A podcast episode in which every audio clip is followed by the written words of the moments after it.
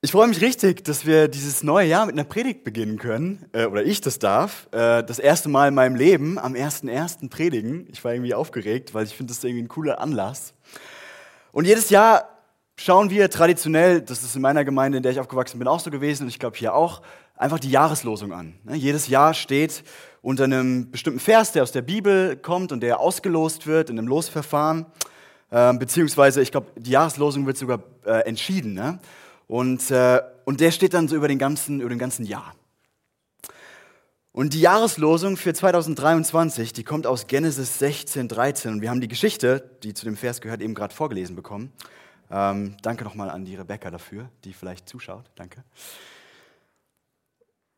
Und ich weiß nicht, wie es dir geht, aber als ich die Geschichte bei der Vorbereitung der Predigt gelesen habe, da habe ich irgendwie gedacht, es ist ein super Start ins neue Jahr, sich erstmal mit einer völlig dysfunktionalen Familie zu beschäftigen, oder? Also ich finde das richtig erbaulich. Ähm, also in unserer Geschichte geht es um die Familie von Abraham. Der heißt zu der Zeit noch äh, Abraham. Und ganz ehrlich, diese Familie hat alles, was zu einer guten Reality-TV-Show dazugehört. Die Kardashians, sage ich euch, sind gar nichts dagegen. Der Familienvater Abraham stinkreich und völlig in die Passivität abgerutscht. Die Familienmutter Sarai zerfressen von Bitterkeit und total eifersüchtig. Der Skandal, der Familienvater hat eine Affäre mit einer Bediensteten im Haus, die, und man will es kaum glauben, von der Familienmutter eingefädelt wurde.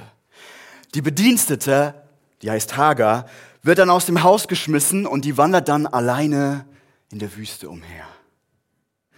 Glaube, in meiner Generation würde man sagen, voll Krise. Ja? Aber irgendwie passt es auch, finde ich, dass wir mit dieser Geschichte das Jahr beginnen. Immerhin steht die Geschichte im ersten Buch Mose und das heißt auch Genesis. Und Genesis, das ist altgriechisch und das heißt so viel wie Ursprung, Entstehung ähm, oder vielleicht etwas freier Anfang. Anfang, weil in diesem Buch der Anfang der Geschichte Gottes mit den Menschen niedergeschrieben ist. Und diese Geschichte, die wir hier lesen und auch unsere Geschichte, die gehört zu den Anfängen. Das ist der Anfang. Ich glaube, es ist ganz cool, sich am Anfang des Jahres mal mit diesem Buch zu beschäftigen oder zumindest mit einer Geschichte aus diesem Buch, weil ich glaube, dass dieses Buch wie so eine Eröffnung für die Bibel ist und alle Themen, die in der ganzen Schrift wiederkehren, die werden hier angeschnitten. Die werden hier vorbereitet. Hier fängt es an. Und ich habe euch heute Morgen zwei Punkte mitgebracht, die wir, glaube ich, aus dieser Geschichte lernen können. Äh, und ich glaube, es sind zwei Punkte, die wirklich am Herzen des Christentums liegen. Deswegen ist es wichtig, dass wir die uns anschauen.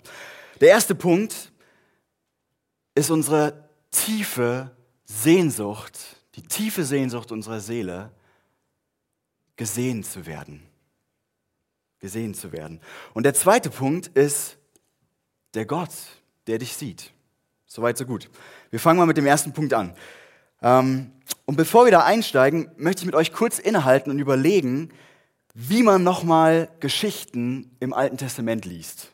Ja, das ist nämlich gar nicht so einfach. Äh, und im Alten Testament gibt es in den Geschichten selten klare Regeln, klare Aussagen, was irgendwie richtig und was falsch ist, sondern Du musst dich beim Lesen in die Geschichte reinbegeben. Du musst in der Geschichte leben. Und wenn du dann in dieser Geschichte lebst, dann be beginnt es so langsam sich herauszukristallisieren, was die Geschichte eigentlich will. Und wir modernen Menschen, wir hätten gerne manchmal so eine, so eine Liste. Ja, so die, gib mir die drei Punkte, wie ich jetzt mein Leben leben soll. Oder gib mir die wichtigsten fünf Prinzipien, die ich hier lernen kann. Aber das läuft hier eigentlich nicht so, auch wenn ich zwei Punkte habe. Das ist irgendwie, um die Geschichte in, in, in den Griff zu kriegen. Also man braucht Zeit und Aufmerksamkeit. Man muss darauf achten, wie der Geschichtenerzähler die Dinge erzählt, welche Symbole er benutzt, wo er kleine Hinweise gibt, wie er die Konsequenzen von Entscheidungen und Handlungen darstellt. Und dann, glaube ich, finden wir die wahre Macht von der Geschichte. Eine Geschichte, die kann dich in ihren Bann ziehen. Ja, die fünf Prinzipien, die sind vielleicht praktisch, aber du kannst nicht in fünf Prinzipien leben. Aber du kannst in der Geschichte leben. Und das wollen wir gemeinsam versuchen heute. Ähm, und wie sieht es in unserer Geschichte aus? Also, wenn wir eine Geschichte lesen, das Wichtigste ist die Charaktere. die in der Geschichte vorkommen. Wir müssen fragen, wer sind die eigentlich? Wo kommen die her? Was machen die? Wie entwickeln die sich in der Geschichte? Wie handeln die? Und warum? Und wir haben hier in unserer Geschichte drei Personen. Also wir haben, äh, also ausgenommen natürlich Ismael, der irgendwie auch als Embryo vorkommt, aber den lassen wir mal außen vor. Ähm, wir haben Sarai, die Frau von Abraham, die kommt als erstes vor. Dann haben wir Hagar, die Sklavin von, äh, von Sarai, die kommt aus Ägypten. Und wir haben natürlich Abraham, und ich möchte mit euch mal die drei näher anschauen. Wir fangen mit Sarai an. Und wir lernen gleich im ersten Satz unserer Geschichte zwei wichtige Infos. Da steht, doch Sarai, die Frau Abrams, bekam keine Kinder. Und das ist der erste Satz in der kompletten Geschichte über Abraham, wo Sarai etwas näher in den Fokus gerückt wird. Die war die ganze Zeit nur Nebencharakterin, die kommt ab und zu mal so, so in einem Nebensatz vor. Und jetzt auf einmal nimmt die Geschichte einen Schwenk und schaut auf Sarai und sagt, Sarai, die Frau Abrams, die bekam keine Kinder. Ich finde es interessant. Also vorher geht es eigentlich um Abraham, was der so alles macht. Ähm, der wird von Gott gerufen, dass er von seinem Land in ein anderes auswandern soll und, und er ist dann dieser krasse Held des Glaubens, der das auch noch macht. Und er folgt diesem Ruf. Äh, und dann lesen wir von Kriegen, die Abraham erfolgreich führt und er wird wirklich, wirklich reich. Und dann direkt bevor unsere Geschichte anfängt, direkt in dem Abschnitt davor, lesen wir, wie Gott mit Abraham einen Bund schließt. Und das ist, ähm, ich finde, ein bisschen merkwürdig. Da geht es dann um Tierkadaver und sowas. Das will ich jetzt nicht ein bisschen ausführen. Das war damals eine Art, wie man einen Bund geschlossen hat und gesagt hat, äh, wenn ich die Bedingungen dieses Bundes nicht einhalte, dann soll es mir gehen wie diesen Tierkadavern. Also so krass ist Gott, dass er, dass er einen Bund schließt mit Abraham und sagt, hier, wenn ich meinen Versprechen nicht einhalte, so soll es mir gehen, wie diesen Tierkadavern hier.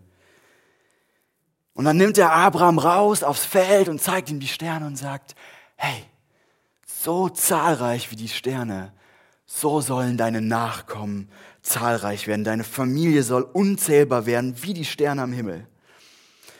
Und dann sagt Gott noch, du sollst ein Land bekommen ähm, und deine Nation soll, dein Nachkommen soll Nationen bilden, die dann in diesem Land leben. Und das ist dann die Vorgeschichte. Und dann gibt es diesen Cut und dann diesen Satz. Doch Sarai, die Frau Abrams, bekam keine Kinder. Man könnte irgendwie sagen, nach dem geistlichen Hoch von Abrahams Begegnung mit Gott kommt dann einfach Ernüchterung. Sarai bekommt keine Kinder.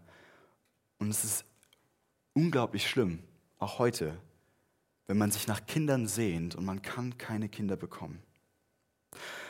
Und in der damaligen Kultur gab es noch ein paar Facetten davon, die wir heute, glaube ich, nicht so realisieren. Versteht ihr, die Kinder die man bekommen hat, das war die Workforce, die man hatte, das war die Arbeitskraft, die man hatte.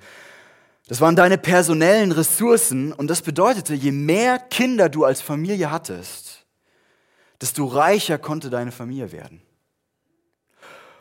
Und das führte dazu, dass nach und nach die Frauen in dieser Gesellschaft damals, dass sie immer mehr darauf reduziert wurden, ob sie Kinder bekommen konnten oder nicht.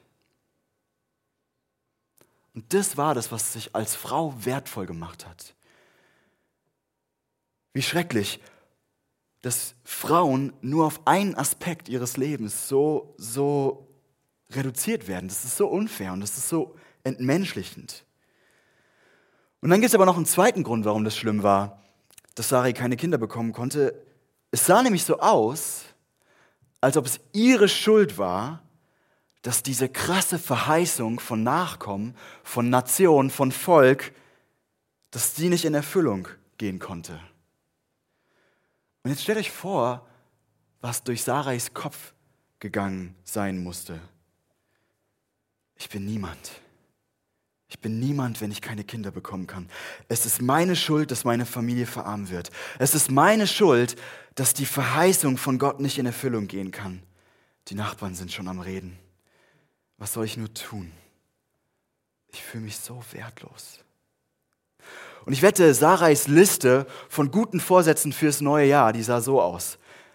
Nummer eins, gesünder essen.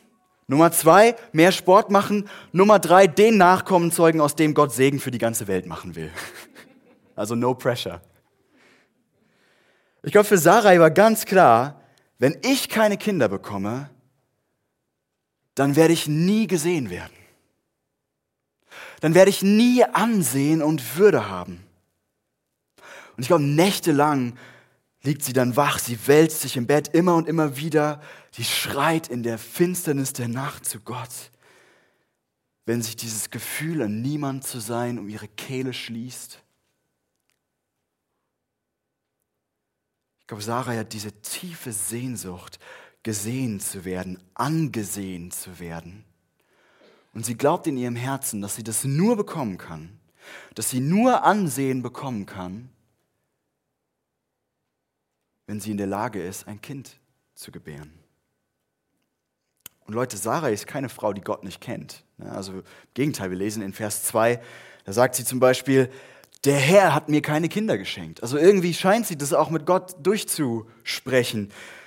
Sie verhandelt das schon irgendwie auch mit ihrem Glauben. Aber ich glaube, sie gibt dieser Sache mit dem Kind so Gewicht, dass ihre Beziehung zu Gott keinen Unterschied macht.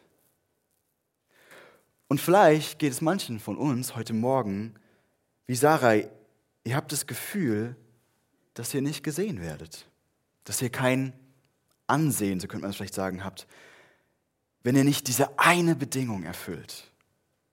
Das ist dann vielleicht nicht die Nachkommen. Das äh, kann sein, dass irgendwie nicht das das Thema ist, von dem ihr euch erhofft, dass ihr Ansehen bekommt.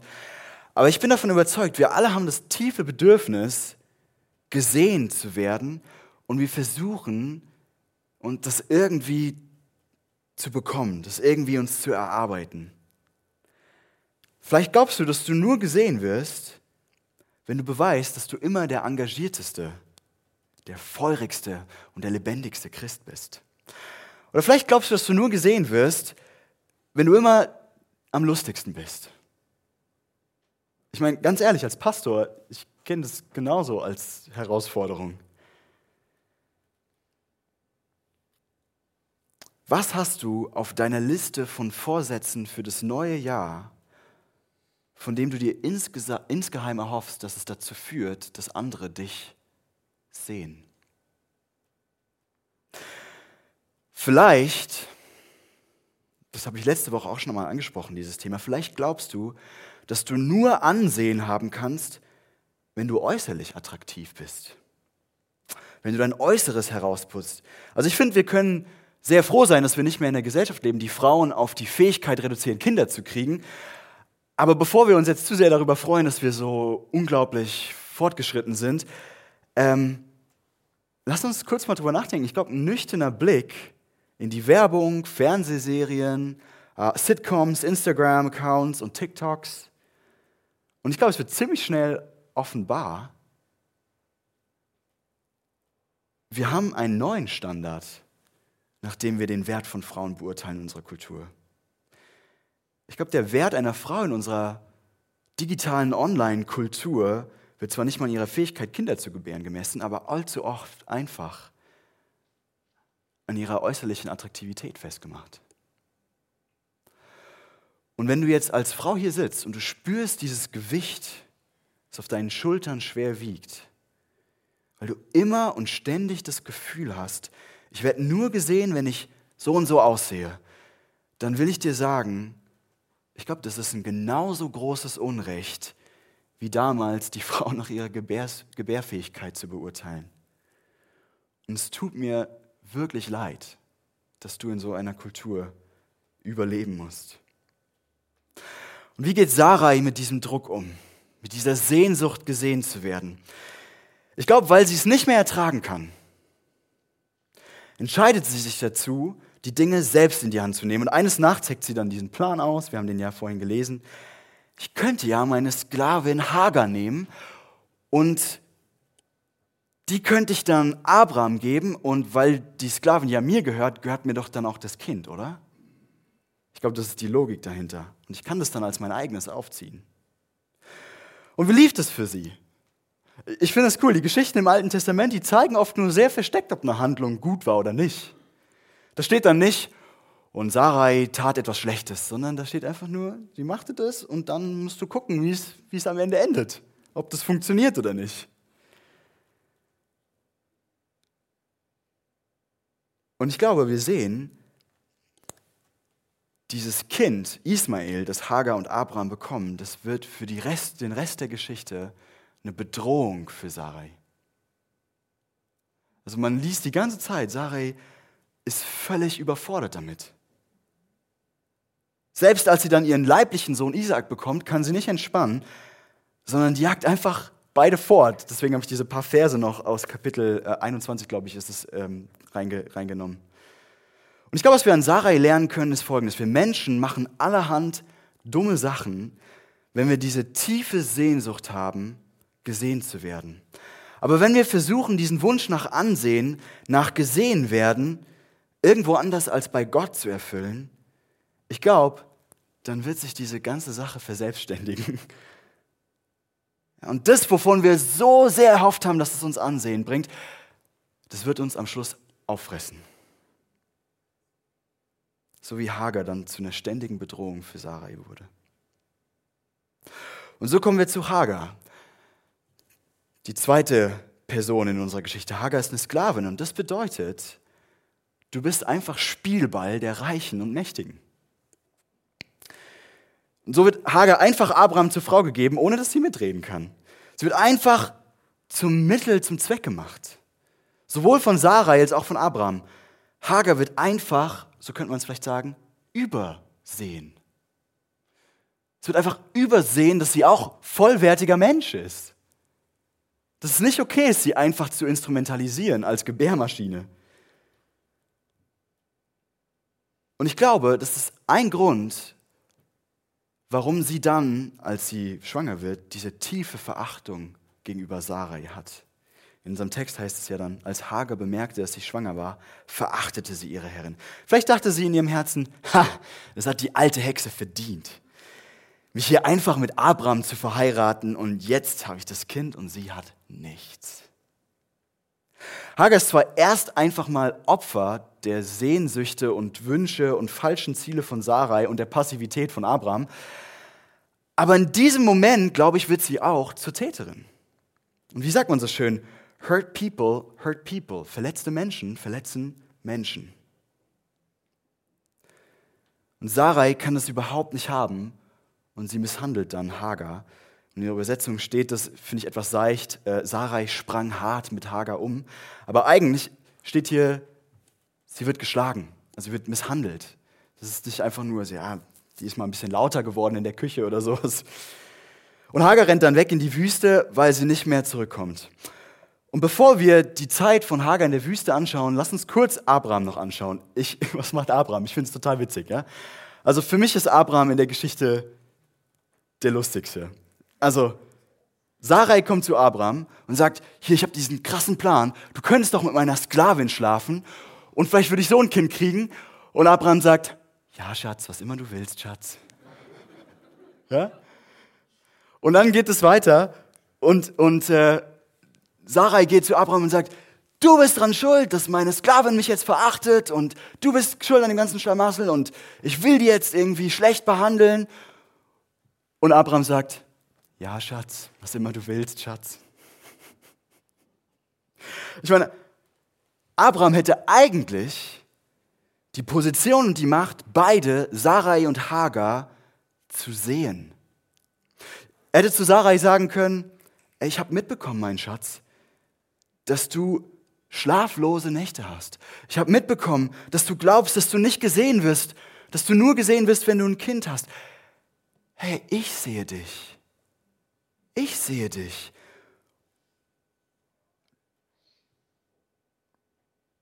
Und er hätte bei Hagar, glaube ich, genau dasselbe machen können. Er hätte, ich meine, immerhin war Hagar seine Nebenfrau zu dem Zeitpunkt dann. Ne? Also das war jetzt ja nicht mehr nur eine Sklavin. Ähm, er hätte dann sagen können, ich sehe dich, Hagar, und ich sehe die schwierige Situation und ich werde dich in Schutz nehmen vor, vor Sarai. Aber tut es nicht. Ich, ich weiß nicht, vielleicht, ähm, weil er in denselben Bewertungsschematas drinsteckte wie seine ganze Kultur. Es kann sein, dass er genauso in seiner Frau und in Hagar nur die Nachkommen gesehen hat, wie der Rest seiner Kultur. Und vielleicht war er auch um sein eigenes Ansehen sehr besorgt, hat sich selbst nicht gesehen gefühlt und hatte auch Hoffnung, dass wenn er jetzt Nachkommen kriegt, er auch gesehen wird.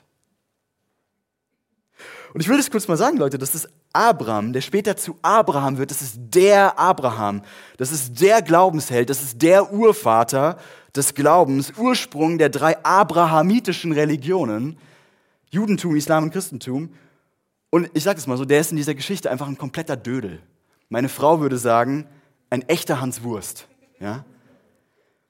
Die meisten von uns, auch die, die in der Kirche aufgewachsen sind, ich glaube, die haben oft die Geschichten in der Bibel gelesen und angenommen. Die Bibel lehrt uns hauptsächlich, wie man ein gutes, moralisches, aufrichtiges Leben lebt. Da stehen dann irgendwie Regeln und Richtlinien drin und wenn ich mich an die halte, dann wird alles gut, Gott wird mich segnen, wird mir gute Dinge schenken. Das ist so ein bisschen die christliche Version von Karma. Und dann kommt nicht nur diese, aber zum Beispiel diese komische Geschichte von den drei Leuten, Abraham, Sarai und Hagar, die einfach komplett Mist bauen. Und ich glaube, das bricht dieses Bild, was wir manchmal von der Bibel haben, mal ein bisschen auf. Denn das ist, worum es in der Bibel eigentlich geht. Die Bibel ist nicht in erster Linie ein Handbuch für ein Leben, das Gott gefällt. Leute, wir können doch nicht mal unsere eigenen Standards erfüllen. Wie sollen wir denn da Gottes Standards erfüllen? Die Bibel macht, ich glaube, uns und sich selbst da nichts vor. Keiner schafft es vor Gott, so nennt es die Bibel, gerecht zu sein. Nein, die Geschichte der Bibel ist die Geschichte davon, was Gott getan hat mit und für uns Menschen. Mit und für uns Menschen, die komplett kaputt, die komplett durch, komplett hanswurstig sind. Ein Prediger hat das mal so ausgedrückt. Das ist ein Gott, der seine Gnade immer und immer wieder in Menschen steckt, die diese Gnade nicht suchen, die diese Gnade nicht verdienen, die ihr ständig widerstehen und sie nicht wertschätzen, selbst nachdem sie wissen, dass sie nur durch diese Gnade gerettet wurden. Äh, und wenn ich mein eigenes Leben anschaue, dann passt es auch auf meine Beschreibung. Es ist ein Gott, der seine Gnade immer und immer wieder mir, Berko, schenkt, der ich seine Gnade zu selten suche, der ich sie nicht verdiene, der ich ihr ständig widerstehe, die ich, sie nicht, die ich nicht wertschätze und die ich, wo ich zu, zu selten wirklich weiß, dass ich nur durch diese Gnade gerettet bin.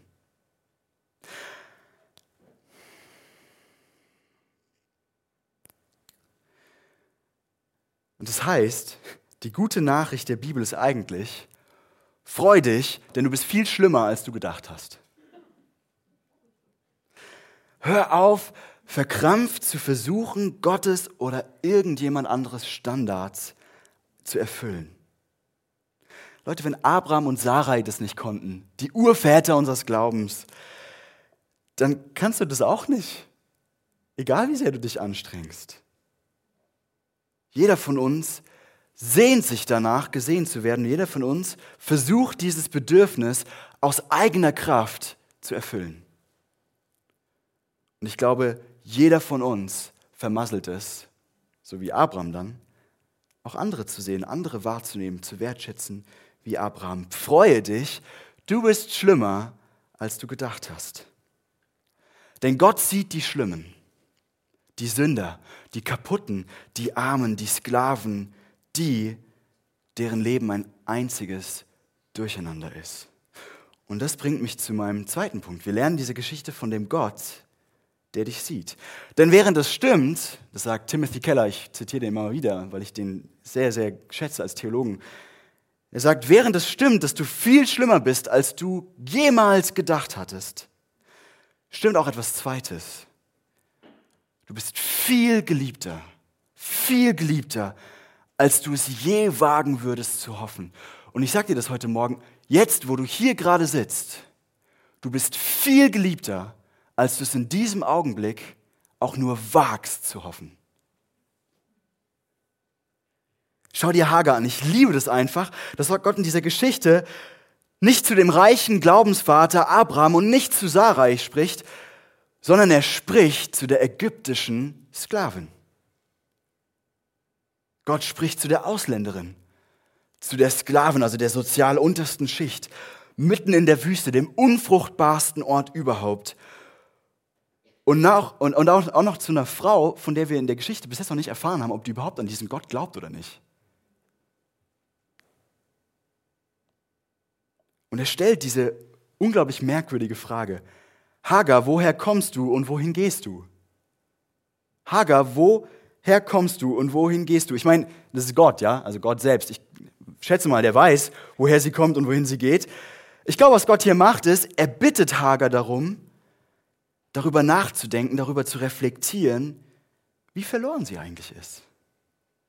Woher kommst du, Hagar, und wohin gehst du? Mit anderen Worten, wie läuft es gerade bei dir? Und wie muss sie antworten? Woher komme ich?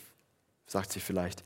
Ich komme von einem Ort, an dem ich nicht gewollt war, an dem meine Beziehungen ein komplettes Chaos sind, an dem ich einfach als Gebärmaschine benutzt wurde und wo ich Misshandlung und Anfeindung erlebt habe, zu der ich ehrlich gesagt auch meinen Teil beigetragen habe. Und wohin gehe ich? Ich gehe in die Wüste, ich gehe ins Unbekannte, ich gehe in den Durst und in den Hunger. Ich suche einen Ort, an dem ich gesehen werde. Vielleicht geht es dir heute Morgen so, du suchst einen Ort, an dem du gesehen wirst. Und ich habe gute Nachricht für dich. Wenn du dich heute Morgen arm fühlst, wenn du das Gefühl hast, du gehörst eigentlich gar nicht wirklich hierher, weil dein Leben ein komplettes Durcheinander ist, wenn du dich benutzt fühlst, oder wenn du vielleicht weißt, dass du auch mitverantwortlich bist für den ganzen Zustand deines Lebens. Und wenn wir ehrlich sind, gilt es für uns alle. Haben wir alle Bereiche, wo wir uns arm fühlen in unserem Leben. Dann frag Gott dich, woher kommst du und wohin gehst du? Und ich glaube, was das bedeutet, ist, dass Gott sieht dich. Er sieht dich heute Morgen inmitten deiner Wüste. Er sieht dich inmitten deines Chaos, inmitten deiner Verzweiflung, inmitten der Verzweiflung, weil du das Gefühl hast, nicht gesehen zu werden, inmitten deiner Versuche, dir dieses Ansehen dann selbst zu verschaffen. Er sieht dich. Er sieht dich. Er sieht dich und er liebt dich. Hagar hat es erlebt und es dreht ihr Leben um. Ne? Sie kehrt buchstäblich um. Sie geht zurück zu genau den Menschen, die sie misshandelt haben. Und ich finde das krass. Was hat ihr die Kraft gegeben, das zu tun? Woher findet sie die Kraft, wirklich zu diesem schrecklichen Ort zurückzugehen, wo sie nur die misshandelte Gebärmaschine ist? Ich glaube, der Schlüssel ist dieser Satz aus, unserer, aus der Jahreslosung. Ich habe den gesehen, der mich sieht, sagt sie. Ich habe den gesehen, der mich sieht. Ich glaube, sie hat den Blick Gottes erlebt, den liebenden Blick Gottes. Und es hat ihr Leben verändert. Und weißt du, was das für eine Macht hat, wenn jemand gesehen wird? Weißt du, was das für eine Macht hat, wenn du dir Zeit nimmst, jemand anderen zu sehen? Ich will es mal im Vorbeigehen sagen. Lass uns eine Gemeinde sein, in der wir einander sehen. In der wir nicht nur den Dienst sehen, den wir machen, den wir nicht nur die Rolle sehen, die wir hier ausfüllen, sondern in denen wir einander wirklich sehen. Und ich will mit diesem Gedanken schließen. Hager sagt, ich habe den gesehen, der mich sieht, der mich, der mich sieht. Und wenn ihr in den letzten Wochen aufgepasst habt, dann wird euch das komisch vorkommen. Ich habe das mehrmals gesagt. War das nicht so, dass die Menschen, die den lebendigen, den heiligen Gott in der Bibel sehen, dass die entweder einfach tot umfallen oder dass die Sauschiss haben vor Gott. Mose zum Beispiel. Ne? Mose durfte nicht mal in das Gesicht Gottes schauen. Ich glaube, weil Gottes Schönheit und Gottes Güte ihn einfach umgehauen hätte.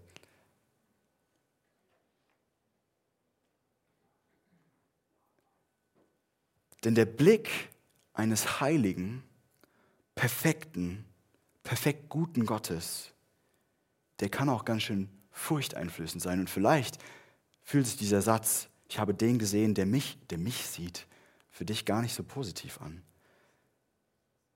Denn da fühlt man sich irgendwie nackt und ausgeliefert, da fühlt man sich verurteilt. auch Hagar ist ja in der Geschichte nicht ganz unschuldig, wie ich gesagt habe. Und Gott sieht nicht nur Hagars Leid, Gott sieht auch ihr moralisches Versagen, er sieht ihren Hass gegen Sarai.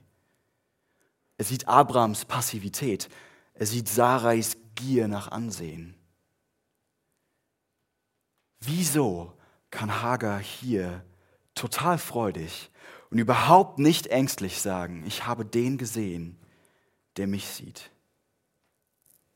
Ich glaube, die Antwort ist die, weil ein anderer, weil ein anderer den urteilenden Blick Gottes getragen hat.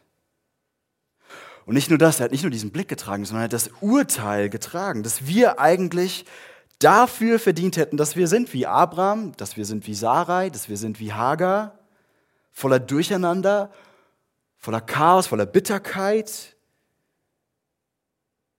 Gott kommt in diese Welt, in Jesus und trägt das Urteil. Jesus trägt, was du eigentlich verdient hättest und was ich eigentlich verdient hätte. Aus Gottes liebenden Blick verstoßen zu sein, ausgestoßen zu sein. Wir hätten es verdient, dass der Vater sein Gesicht, seine heiligen Augen vor uns verschließt. Aber stattdessen hat der Vater seine Augen vor Jesus verschlossen. Und Jesus schreit an einem Kreuz, mein Gott, mein Gott, warum hast du mich verlassen? Warum? Damit du nie wieder Angst haben musst, dass der Vater seinen Blick von dir abwendet. Und damit du nie wieder Angst haben musst, dass der Blick des Vaters Urteil oder Verdammnis mit sich trägt, dass er dich bloßstellt, dass du dich nackt fühlst.